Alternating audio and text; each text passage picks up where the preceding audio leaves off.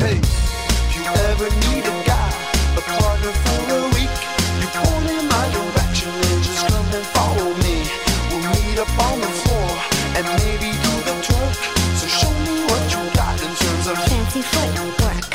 Work, work. Fancy footwork. Work, work. Fancy footwork. Work. В последнее время я решил быть чуть-чуть более открыт к людям, но пока получается все это с очень большим трудом. С возрастом как-то получилось, что у тебя появляется какая-то батарейка, э, затрачиваемая на общение с малознакомыми людьми, и она очень быстро заканчивается, а потом ее нужно очень долго заряжать. Типа ответил человеку на вопрос, как найти такой-то адрес на улице, выдохнул и такой, бля, теперь опять неделю дома сидеть безвылазно, смотреть сериалы и читать книжки. К тому же с возрастом еще появляется система мгновенных ярлыков, Типа услышал от человека три слова и сразу так помечаешь его дерзко, типа дегенерат, тупорез или лучше, конечно, растереть свои яйца на терке, чем с вот этим конкретным персонажем иметь какие-то дела. Буквально 2-3 слова достаточно, как правило, больше не нужно. Буквально какую-то фразу услышал, пометил и до свидос.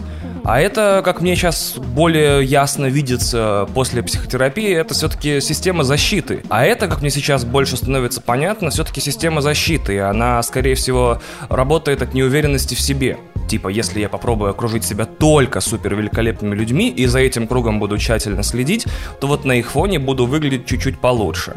Э, Короче, очень сложно мне жить. Но я решил, что долой предрассудки, буду принимать всех и себя в том числе такими, какие они есть, без ярлыков и анализа. Все, все мне друзья. И вот я как-то иду по Сокольникам, району, а не парку, начинается дождик, и я такой заныриваю, значит, под автобусную остановку, э, под козырек, и там дед сидит. И он так поворачивается ко мне легонечко и спрашивает, а сам-то откуда? Я говорю, ну, с севера. Он такой, а по образованию кто? Я говорю, преподаватель английского языка и литературы. Он такой, класс, наверное, много сейчас в школе платят. Я говорю, к сожалению, я не по образованию работаю. Ну, вроде какое-то подобие разговора пошло. Дед, оказывается, в 60-х годах служил в Германии. Рассказывал мне, что был он, значит, помимо того, что просто солдатом, еще и армейским фотографом. Занимался ретушью. Как-то раз он весь свой полк отфоткал. И вот он обрабатывал фотографии, рассказал мне эту историю. Я такой, о, очень круто, расскажите, типа, как вот вообще служба в Германии это проходила. А он что-то отмахивается с фразой, да, немцы эти, одно слово на них. А я говорю, какое слово-то? И он говорит, ну, ты же все понимаешь, правда? А я говорю, что понимаю-то? Он делает очень длинную паузу, вздыхает так протяжно и говорит, что американцы всем управляют и все контролируют. И тут я заметил, что дождик внезапно кончился, очень вежливо со стариканом попрощался и пошел дальше. Так что пока совсем без ярлыков обходиться не получается, но я очень стараюсь. С вами абсолютно неуязвимый для пропаганды Иван Толачев и подкаст «Один дома», который записывается без всякого уважения к старшим. Fuck you, старшие! Two step, two step,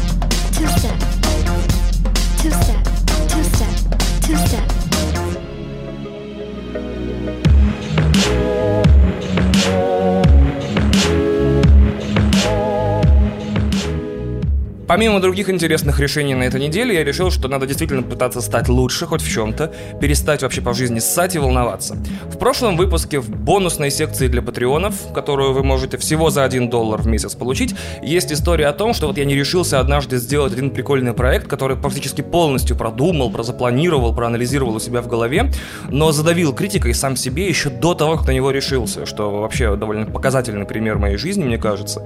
И я подумал, что надо все равно что-то с этим делать и как-то этот вопрос решать. И подписался на сервис аудиокниг, который мне не заплатил за рекламу, и нашел там книгу «Нисы». Ну, с одной стороны, я подумал, чем хуже название, тем, наверное, жестче будет книга. А с другой стороны, погуглил, и в оригинале книга называется You're a Badass. Так что дальше титульной страницы э, книги, которая называется «Несы», я бы вряд ли забрался, если бы не оказалось, что в оригинале у нее очень классное название. И вот я начал ее изо всех сил слушать, и там первые главы вроде как все по делу. Делай штуки, шли нахер внутреннего критика, вот ты вот живешь и за всю жизнь сам себе, обстоятельства, родители друзья нагородили внутри херни по всяким жизненным вопросам, давай, потихоньку прибирайся, я тебе помогу, все будет круто, мы вместе все преодолеем, и все будет зашибись. И я уже, значит, внутренне воссиял практически. Думаю, сейчас книгу дослушаю, замучу все штуки, которые планировал когда-либо в жизни, и уже года через три буду из своего элитного жилья в Хамовниках выезжать дерзко на Cadillac XT5 на встречу с очень влиятельными людьми по очень важным вопросам. Ну, например, Яндекс Музыка будет покупать один дома как эксклюзивный подкаст для платформы за 100 миллионов рублей. И вот только я себе эту картинку нарисовал во всех маленьких и крупных деталях, по всем канонам вот этой пресловутой визуализации мечтаний, как, значит, сразу авторка книги э, Джен Сенсера начала заливать что-то про Бога, который, конечно же, не христианский бог, а некий источник энергии, который всем раздает ништяки, э, надо лишь на него настроиться, и тогда ништяки посыпятся. Я такой, а, а окей, конечно, это то, что в бейсболе называется strike one, как бы. Как в том анекдоте про Билла и жену, расскажу вам. Билл женился как-то раз, и с женой едет из таун э, обратно себе на ранчо, и вдруг лошадь спотыкается, и он такой, strike one. Э, едет дальше, лошадь снова спотыкается, он такой, strike two. Э, еду дальше, лошадь снова спотыкается через там километр, он такой, strike three. Достает, значит, дробовик, застреливает лошадь, жена такая, господи, Билл, что ты сделал, твою мать, ты что, дебила? Он такой поворачивается к ней и говорит, strike one. И вот это то, что называется Strike One. А по отношению к этой книге я понимаю, конечно же, что имеется в виду не бог, которому строят церкви, а бог для людей, которые обычно говорят вещи в плане Я не верю в бородатого старика на небе, я верю в то, что есть какая-то вот сила или энергия, которая всем на свете управляет. И только я нашел, значит, сам себе оправдание для авторки книги и обратно прислушался к тексту, то есть я вот эти все мысли у себя про Strike One, про бога прокрутил, книга все это время продолжала играть, и вдруг я выныриваю, настраиваюсь обратно на волну, на которой я ее слушаю, а там, значит, звучит вот что. Значит, надо вибрировать на той же частоте, на которой вибрируют вещи, к которым ты стремишься. И меня в этот момент скрутило в то, что я называю сингулярный кринж. Это когда лицо скукоживается уже с такой силой, что в центре черепа образуется маленькая-маленькая черная дыра, в которую вслед за лицом, головой и телом, естественно, всасывается дальше вся материя, свет и даже время, а спустя некоторое время и вся вселенная. Это супер кринж. После него все, что окружает тебя, мгновенно перестает существовать. Ну ладно, не мгновенно, некоторое время требуется насасывание. Ну ладно. То есть даже оставим в стороне вопрос, на какой частоте вибрирует Cadillac XT5. Потому что я знаю, он вибрирует на частоте 50 тысяч долларов, он вибрирует. И я слушаю книгу дальше, но моя вера в авторитет автора уже бесповоротно подорвана. То есть она советует что-то, что звучит дельно дальше. Но я такой, вообще-то, это совет от человека, который хочет, чтобы я как следует повибрировал. И я, конечно, даю себе отчет, что это просто некий мой внутренний тупорогий говноед, хочет, чтобы я умер в нищете и безвестности, и поэтому все советы по переменам принимает на свой личный счет и начинает атаковать автора потому что не видит в себе недостатков. То есть я понимаю, что внутри меня э, живет то, что авторка книги Нисы называет внутренней Сони. Он не хочет перемен, он хочет жить как есть, он ничего не хочет на самом деле, кроме спать и чтобы все оставалось таким, как есть. И я прекрасно понимаю. Но я не могу, не могу. Это как демонстративно курить, читая Алина Кара. Мне хочется докопаться до того, что на самом деле недостатки есть и в авторе, заговнить его за них, сказать, и книга твоя говно, и мнение твое говно, и совет твои сраны. Но все равно, такое чувство, что вся эта литература самопомощи, она как бы помогает не читателям, больше, а авторам. То есть вот ты сидишь и нагоняешь, значит, 200 страниц, ты справишься, ты туп лучший. Потом, значит, ее переводят на 28 языков, издают миллионами экземпляров. В итоге ты ездишь на Cadillac XT5, а все остальные твою муть-то читают и думают, да, наверное, это очень мотивирует. Наверное, нужна книга самопомощи наоборот – которая не будет никого заставлять вибрировать, и которая те же 200 страниц будет тебе объяснять, типа, чувак, ну куда ты лезешь? Ну ты тупой, ну сиди на жопе ровно и не высовывайся. Ну что ты о себе возомнил, долбоеб? Давай на завод, в офис, там, брак, дети, ипотека. Какие тебе вибрации? Какой тебе успех? Чтобы вот уже на зло этой писанине можно было делать совершенно невероятные вещи, а потом присылать автору книги в инстаграм-факе, и он такой, вот, ты понял, зачем я ее написал. Вот такую книгу я бы почитал с огромным удовольствием.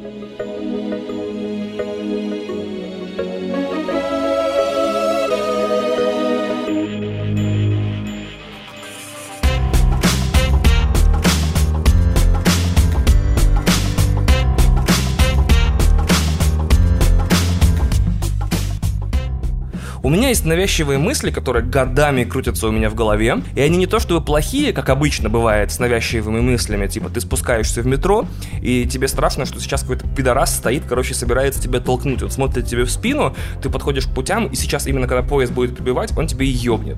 Это у меня тоже бывает. И не такие хорошие, как разговор с Дудем, который у каждого человека в последние годы происходит в голове собственный. А моя любимая навязчивая мысль это что делать, если меня вдруг внезапно телепортирует в прошлое. Это продолжается уже лет, наверное, пять. И то есть и выглядит примерно так. То есть я вот иду по улице такой, и я уже в 1820 году или в 1920 году, неважно, что делать дальше. Точнее, даже не так. Не что делать, а какими знаниями я располагаю, чтобы из этого печального момента своей жизни получить максимум выгоды. Обратно-то не факт, что я попаду, и это само по себе очень грустно. У меня вроде как в 2020 году есть прекрасная жена, отличный подкаст, и вообще все в целом хорошо. Ну, кроме того, что у меня нет Cadillac XT5, так вот, я пришел к выводу, что я еще в теории могу что-то там нарешать и порешать, если меня отбросит в 2000 год. И, я найду девятилетнюю Кристину и буду за ней носиться с криками «Я твой муж! Я твой муж!» Ладно, на самом деле я в курсе про 11 сентября. Беслан, подлодку Курск. Отлично знаю лауреатов Оскара. То есть чисто на ставках на Оскар могу продержаться до изобретения биткоина. И потом как-то схитрожопить и протупить до декабря 2017, когда он будет стоить 20 тысяч долларов. К сожалению, я вдруг понял, что я не знаю исходов практически никаких футбольных э, матчей. э, Поэтому особо сильно на ставках, наверное, поднять не смогу. Так что существование мое будет довольно противное. Но вот как только дело касается 100 или 200 лет, пф, я пас. То есть у меня даже эта навязчивая мысль дошла до того, что я скачал локальный архив страниц Википедии, это 14 гигабайт в архиве на минуточку, и залил его на флешку. То есть теперь осталось каждый раз выходить из дома э, с э, флешкой и ноутбуком, чтобы в случае чего, ага, вот MacBook, вот флешка, давайте, значит, открывать открытие и изобретать изобретение. Прикол в том, что в 1820 году нет электричества, то есть те 5-6 часов работы MacBook на полном заряде, это реально все, что у меня есть, чтобы объяснить по-быстрому всем про электрические цепи, клеточную биологию, спектральный анализ, группы крови, пенициллин, ракеты, полупроводники, атомную физику и так далее. При этом ничего же не получится распечатать, только с экрана показать. И итог, конечно, будет такой, что меня просто ёбнут или в психушку упекут, изгноят. Потому что, ну смотрите, в 1820 году я буду кричать такой, не лезьте в Крымскую войну через 30 лет. Ну а в 1920 году вообще будут проблемы, я буду хохотать и говорить, что коммунизм это обман. Всей этой истории осталось 70 лет максимум. И да, пожалуйста, не доверяйте немцам в начале 40-х. А ноутбук в итоге посмотрят, покрутят, поудивляются и сломают. И эта история может закончиться только одним интересным или поучительным образом. В 1996 году изобретут формат USB, и потом кто-то из потомков тех, кто был в курсе моего триумфального появления сотней или двумя сотнями лет раньше, э, значит, он найдет в архивах мою флешку, сунет ее в комп, к сожалению, подождет еще 10 лет, пока не придумают файловую систему XFAT, в которую у меня все флешки заформатированы. И потом вдруг в 2006 году получит знания обо всей истории человечества на 14 лет вперед. В общем, итог этой истории, потому что я слишком много думаю, слишком мало у меня работы, и мне очень сложно жить.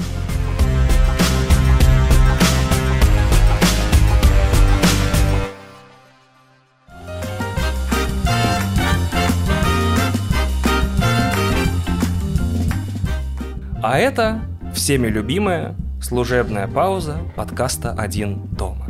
Подписывайтесь на подкаст в том великолепном, единственном крутом приложении, в котором вы его слушаете.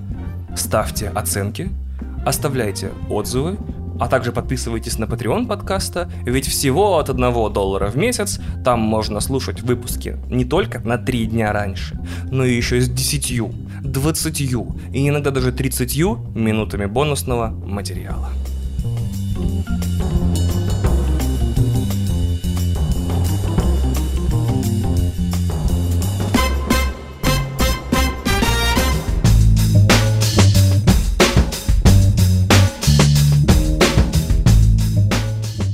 Этой неделе я мог бы, в теории, прыгнуть с парашютом, швыряться в ментов стаканчиками, но я выбрал настоящий супер экстрим. Я сходил в кино.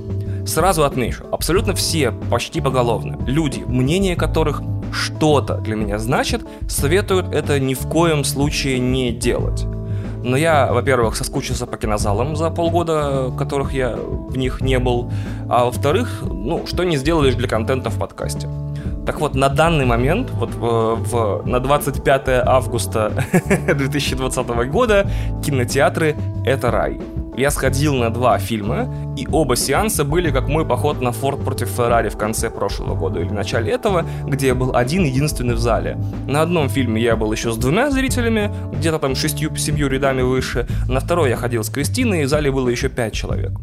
Как, собственно, подкастер, который чуть ли не полдюжины выпусков подкаста посвятил тому, как же и с какой страшной силой я ненавижу соседей по некоторым сеансам, я теперь в какой-то степени благодарен 2020 и тому самому повару с рынка в Ухане за вот такой шикарный подгон, э, то есть во что именно превратились кинозалы. Это шикарно абсолютно. Э, с другой стороны, сеансы по 5 человек — это довольно важный маркер того, что кинобизнесу осталось совсем чутос, и я правда не знаю, как себя в этой ситуации вести. Я прекрасно понимаю тех, кто не собирается идти в ближайшие месяцы вообще ни на что, ни в какие кинотеатры, и я также понимаю владельцев кинобизнесов и других заинтересованных лиц, которые гоняют сейчас аппаратуру в холостую, потому что сеанс на 7 человек не окупает ни ресурс ламп проектора, ни трудовое время киномеханика, ни вообще ничего, ни труд администраторов в лобби, ни труд уборщиц, вообще ноль. То есть все кинотеатры, скорее всего, так или иначе работают сейчас в минус. Супер сложное положение для всех, могу только посочувствовать всем участникам. Да и кино, хотелось бы отдельно отметить, сейчас довольно сраненькое. В общем, я сходил на Гренландию, великолепный фильм о том, как к Земле приближается, значит, комета, и первое время все думают, ой, как здорово будет пролетать комета, посмотрим на звездный дождь. А потом оказывается, что осколки этой кометы, включая гигантский Planet Killer, собираются в натуре упахать просто Землю насмерть, и главный герой, которого исполняет Джерард Батлер, э, получает смс от тайного правительственного агента, что он выиграл некую лотерею на эвакуацию, и их, в общем, вместе с семьей куда-то собираются принять какое-то секретное убежище. А, весь фильм это только они пытаются из дома добраться до этого убежища, по пути, короче, встречая примерно миллиард разнообразных проблем. Нетрудно обратить внимание, что Джерард Батлер за последние несколько лет, даже, наверное, все-таки 5-7, стал звездой очень компактных, на 3 копейки снятых экшн-триллеров, включая вот эти вот Olympus Has Fallen, London Has Fallen, Angel Has Fallen и Geostorm. При этом Гренландия — это история, где вот прям даже два раза смотреть не надо, прямо видно, как авторы действительно хотели фильм-катастрофу на 100 миллионов, но было у них в наличии 35. В итоге вся история с метеоритами и разрушениями разворачивается очень-очень где-то на фоне, а в центре бесконечные страдания людей, которые никак не могут друг до друга дозвониться. А, то есть, действительно, вся проблема фильма «Гренландия», то есть не как проблема, а как сценарная сложность в том, что вот в какой-то момент героев немножко раскидывает, сын отдельно, жена отдельно, муж отдельно, и все без конца пытаются, значит, сквозь сложности и мародеров и всякий кошмар хоть каким-то образом друг с другом обратно соединиться что, в принципе, мы уже видели, например, 15 миллиардов раз, но при этом Гренландия мне показалась довольно здоровской, потому что я так бесился на сына, который там э, страдает, как его зовут-то, диабетом, ему постоянно нужен инсулин, и от злобы, что вот опять еще одна, значит, попытка эвакуации не получилась, потому что они то ли забыли инсулин, то ли, значит, э, нельзя э, больным, значит, эвакуироваться, то еще что-то, то сына украли, я все время такой, сын, ты создаешь слишком много проблем. И я с такой силой излился, что в итоге не смог уснуть в зале, значит, очень хотел спать. Ну, такой, такой, да что ж ты за сын ты такой? Мне кажется, это отличный сценарий, если ты так злишься на персонажей, что не можешь можешь вырубиться. А вот поезд на Пусан 2 полуостров, известный в странах, где они подставляют странные э, слова к названиям, как просто полуостров, оказался довольно так себе. Там очень классный премис про то, что группа корейских беженцев, которые сбежали из зараженной и практически уже несуществующей Ю- Южной Кореи, возвращаются обратно, кажется, в Сеул, чтобы украсть 20 миллионов долларов, э, но все очень быстро идет не по плану. Там есть прямо отличные находки, э, есть дождь из зомби, зомби, есть подпольные гладиаторские бои против зомби, собранного из тел нескольких других зомби, там много чего. Но между этим, между этими классными фрагментами какая-то вообще невыразительная скукотень, и все время хочется уснуть как раз-таки. Поезд на Пусан оригинальный был великолепным. А, наверное, теперь я понимаю, почему. Именно из-за того, что все персонажи были закрыты в одном поезде, и из этой клаустрофобии рождалось дополнительное напряжение. А тут целый город, и вместо напряжения просто сплошное жужжание, и очень скучно все происходит. Тем не менее, в Корее сейчас настоящий зомби-бум. Там вдруг поняли, что зомби можно прикручивать к чему угодно, чтобы было круто. Уже есть исторический сериал «Зомби» на Netflix под названием «Kingdom», есть исторический фильм зомби под названием Rampant. Э, у них уже, вот видите, есть фильм «Ограбление» про зомби собственный. И как-то где-то я жду, что в ближайшее время можно будет посмотреть э, вышедший в июне в Корее фильм «Хэштег Alive», про квартирный комплекс, где зомби осадили группу из нескольких выживших в разных квартирах, и они пытаются собраться в одной, выжить и выбраться. Вот. Очень жду, но, к сожалению, пока что он недоступен в России ни легально, ни нелегально. А вывод из всей ситуации с кино примерно такой. Кинотеатры класс, но до довода там смотреть нечего. А на доводе, скорее всего, тоже смотреть нечего, но посмотрим.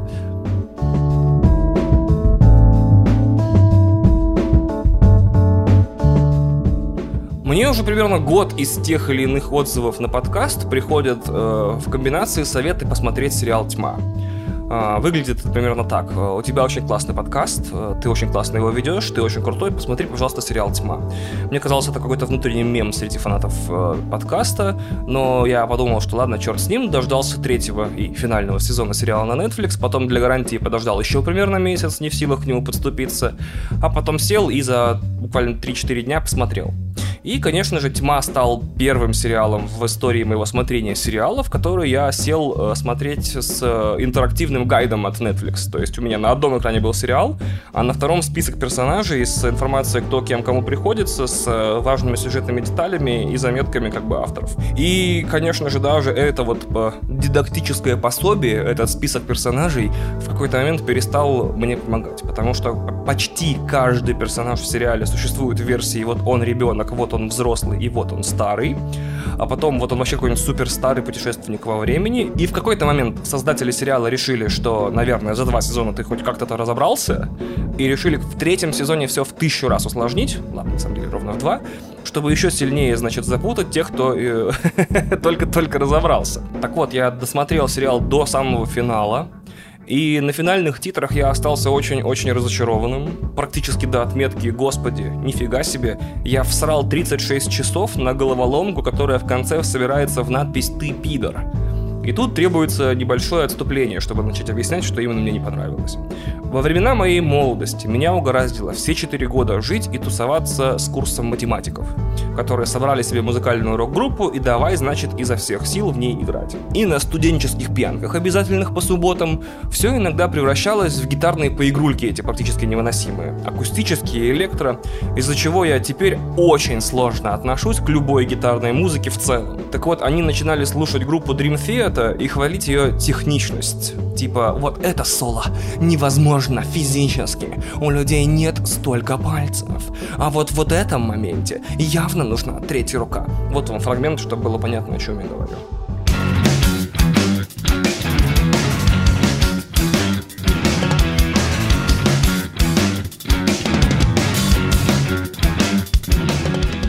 И, будучи самым душным мудилой в истории человечества, я контрил эти беседы тем, что лично мне эта мешанина говна с мочой напоминает только мешанину говна с мочой. И вот лично я дерзко качаюсь только под The White Stripes, у которых даже бас-гитары нет, потому что в группе два человека. Зато вот вам лучшее гитарное соло в истории человечества – мудозвоны.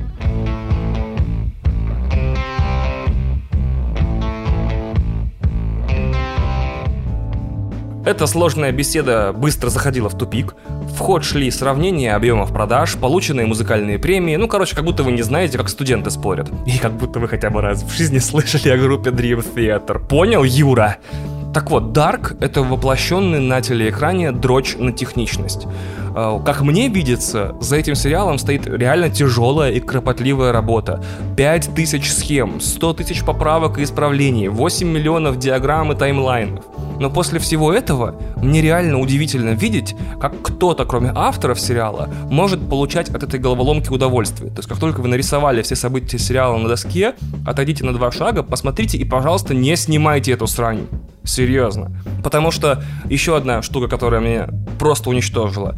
Опять вот эти чудесные разговоры. Давайте я вас познакомлю с одной штукой, которую мы придумали вместе с моей роскошной подругой Женей Маркеловой.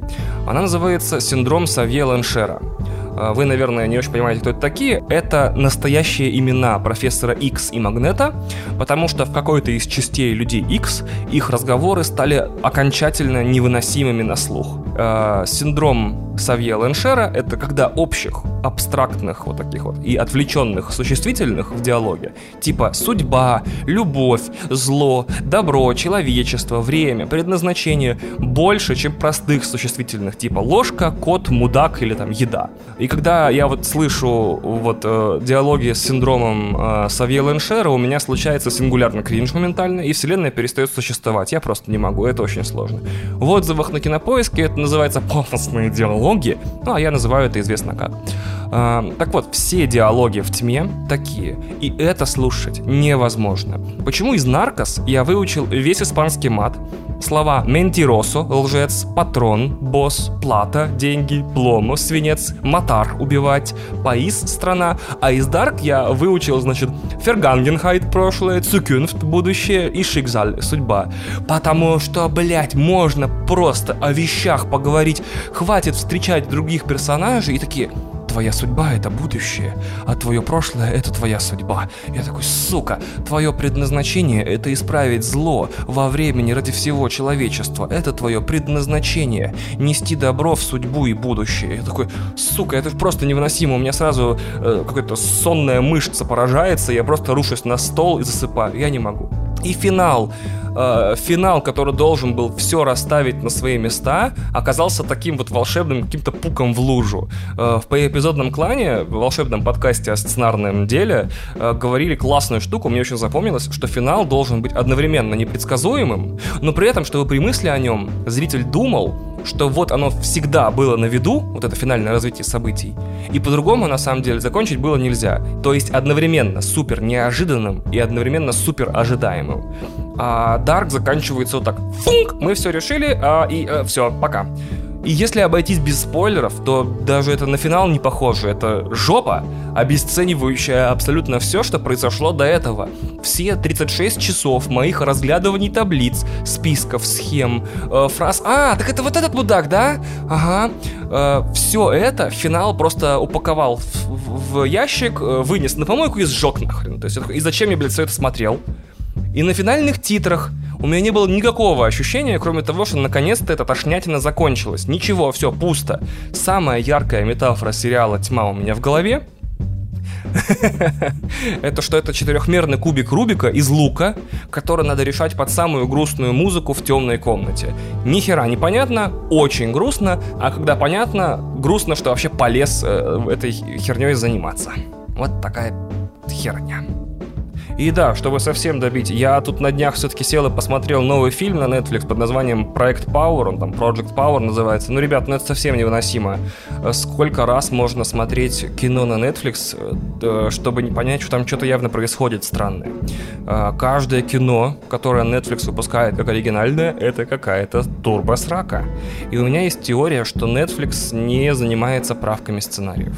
Опять же, в поэпизодном клане часто описывают, что вот ты приносишь э, сценарий фильма, первый драфт, так называемый, это только-только ты поставил точку в финале, и после этого начинается тяжелая работа с э, другими сценаристами, с режиссером, с э, продюсерами, чтобы этот третий драфт превратился, э, чтобы этот первый драфт превратился в третий, и потом начинается работа, значит, с режиссерами, продюсерами и другими сценаристами, чтобы этот первый драфт превратить в третий, в пятый, шестой, седьмой, 118, 325, неважно. То есть никто никогда не экранизирует первый. И вот там в э, подкасте они обозревали, как выглядит, например, первый драфт обычно, и я почему-то нахожу очень много общего с фильмами на Netflix оригинальными. То есть с сериалами на Netflix таких проблем нет. Такое чувство, что сериал проходит какой-то запредельный quality control, э, и мне кажется, только потому, что Netflix напрямую зависит от подписок, а подписки напрямую зависят от сериалов, которые там показывают. А фильмы это так, типа, снеки, посмотрел вечером, и на подписку это никак не влияет. То есть вряд ли люди подписываются, чтобы посмотреть фильмы, и вряд ли какие-то фильмы удерживают людей, особенно учитывая, что Netflix анонсирует свои фильмы, как правило, там за месяц, за два а, до премьеры на сервисе. И все это супер просто грустная херня. То есть кто-то пишет, хочу, чтобы, значит, был фильм про людей, которые живут в мире, где есть таблетки, которые делают тебя мгновенно супергероем. И он пишет сценарий такой, так вот тут будет, так вот тут будет, так вот тут будет, так вот тут будет так. Приносят в Netflix, Netflix такие, класс, это оно, мы экранизируем. Он такой, «А как же там, типа, какие-то исправления, как насчет вырезать какого-то персонажа, или вставить нового, или как-то уплотнить события, или что-то еще поменять. Нет, нет, нет, все сразу в продакшн, хуяк-хуяк сделали, запустили. То есть все фильмы в Netflix практически. Я даже с трудом э, получается назвать исключением, ну, разве что ирландец. Все остальные просто какая-то невыносимая суперсрака. Ты включаешь, что этот, как его, бессмертная гвардия, Old Guard такой включаешь, такой, господи, какая срака, это же просто невозможно. Чтобы посмотреть это и получить удовольствие, нужно вывести себе в мозгу какой-то особый сорт суперпаразитов. Такой, смотришь Project Power, такой, все вообще прям просто невыносимая срань. Настолько все сыро. Такое чувство, что нужно было еще месяц, два, три над сценарием там им всем покумекать, подключить еще кого-то, чтобы в итоге там было 100 тысяч шуток, 100 тысяч классных экшн-сцен, и все динамично развивалось. А в итоге ты такое чувство смотришь пересказ тетрадки по географии моей, типа, он съел таблетку, и он теперь очень круто дерется, а вот этот горит, а вот этот превращается в камень, и его нельзя застрелить. В общем, очень печально. Netflix, конечно, очень странные вещи делает. Я теперь очень беспокоюсь за фильм, который называется Trial of Chicago 7, суд над Чикагской семеркой. Это фильм Аарона Соркина по сценарию Аарона Соркина о суде, потому что не бывает фильмов Аарона Соркина не про суд, как мне кажется, он прям вообще не может. Если в сценарии нет судебного заседания, он такой «До свидания!» Вот, и если Netflix действительно также отнесется к производству того фильма, то, кажется, у нас с Netflix явно будут какие-то проблемы и творческие разногласия.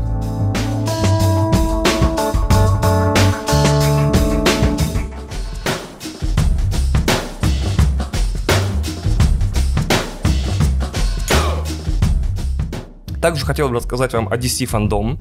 Это было событие, значит, Warner Brothers и DC конкретно, о том, какие невероятные штуки они нам, значит, собираются в ближайшие там пару лет показывать.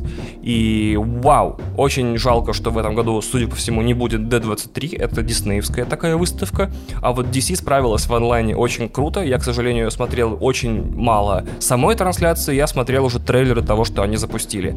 И то, что они там производили, это очень круто. То есть я впервые очень-очень-очень жду э, Чудо-женщину. До этого я такой, ну я просто пойду, а теперь после финального трейлера я такой, ну блин, ладно, окей, купили меня, ради бога, давайте попробуем. То, на что теперь похож Бэтмен э, в фильме «Бэтмен», в котором играет Роберт Паттинсон, это просто фантастика. Наконец-то не только женщины будут пищать от Паттинсона, но и мужчины, все очень здорово. Я в полном восторге. Как раз таки, если у Нолана была опять приземленная и реалистичная версия Бэтмена, Ривз сделал еще более приземленную и реалистичную, я так смотрю. То есть э, Бэтмена скоро костюм отберут, это он будет просто чуваком в черном пиджаке, видимо, чтобы уже совсем приземлить и сделать супер реалистичным. Совершенно непонятно, что вообще ожидать от Снайдер Ката. Это вот версия Зака Снайдера Лиги Справедливости, которая, видимо, растянулась на 4 часа, ее порезали на часовые серии и выпустят на телевизоре. Зачем? Все еще непонятно, но ладно, окей. А, фильм Черный Адам, прости господи, с, со скалой показали какой-то странный, очень полумультипликационный тизер, озвученный скалой, вообще никак меня не впечатлил, но будем ждать чего-нибудь следующего. И по видеоиграм получилось тоже очень здорово. Все очень ждали новую видеоигру про Бэтмена а Warner Brothers анонсировала две игры, э, в которых как бы нет Бэтмена. В одной из них она называется Gotham Knights. Бэтмен, видимо, в самом начале умирает, и теперь Робин, Бэтгерл, Red Hood и Найтвинг должны, значит, доделать его делишки. И она выглядит как тот э, Бэтмен 2015 года Arkham Knight, э, и она при этом очень круто выглядит. То есть всех там очень сильно смутило, что нужно будет, как и в случае с Мстителями, собирать ресурсы, э, прокачивать снаряжение, покупать способности, там прокачиваться, и скорее всего это опять будет игра-сервис. А я такой посмотрел ролик, и он выглядит на три головы лучше, чем любой из роликов Мстителей, поэтому очень неожиданно будет, если четыре довольно второсортных супергероя DC уделают игру со всем пантеоном Marvel.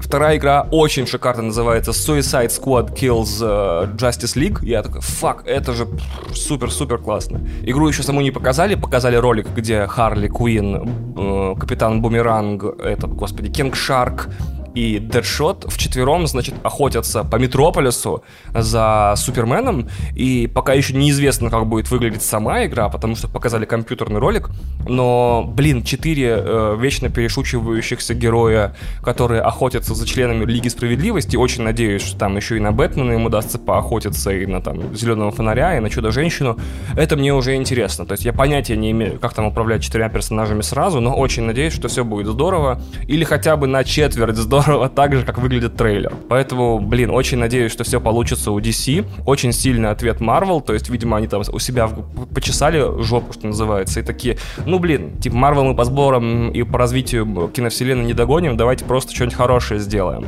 Очень надеюсь, что начиная с Бэтмена у них там начнется светлая полоса, потому что, ну, хотя у них след, светлая полоса с миллиардного Джокера началась, но, как говорится, будем посмотреть. DC очень молодцы, все мне понравилось, то есть я впервые э, по результату результатом какой-то трансляции решил, что смотреть буду все, что показали, и играть при этом буду во все, что показали, а это большой результат, обычно никогда такого не бывает. А обычно показывают еще тьму всякой сраки, к которой не хочется иметь никакого отношения вообще, а тут такой шикарный подгон, что называется. Поэтому спасибо огромное DC, очень прям мою неделю украсили собой. Спасибо и вам, дорогие слушатели, что пробыли со мной эти там сколько, 40 минут примерно.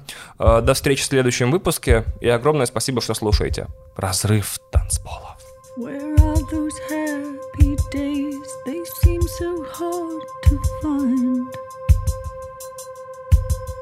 I tried to reach for you, but you